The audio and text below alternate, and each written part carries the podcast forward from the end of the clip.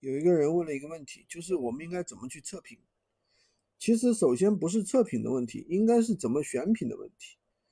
那么首先你选好一个商品，你要在闲鱼上去查一下，看看同行有没有卖的比较好的，对吧？如果说没有人在卖，或者同行卖的都很差，那说明这个品不应该去卖，爆不起来嘛，对不对？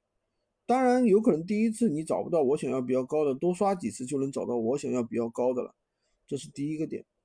第二个点呢，要去分析同行做的比较好的，看看他到底是什么打法，对吧？然后他对于这个产品的亮点是怎么提取的，怎么表达的，把这些亮点都提取出来。举个例子啊，我曾经卖过一款不锈钢的锅，那有个同行用了一句话是超厚款。不是那种薄如纸的，而且保证十年用不坏、烧不黑。其实它这个就是一个对这个产品的一个一个承诺，对吧？这就是产品的一个卖点，人家就是用了心思去研究这个产品。那么第二个，我们要把这个产品发在三个不一个账号里面，不要只发一个链接，发多个链接。或者在两个账号里面同时也可以同时去上，对吧？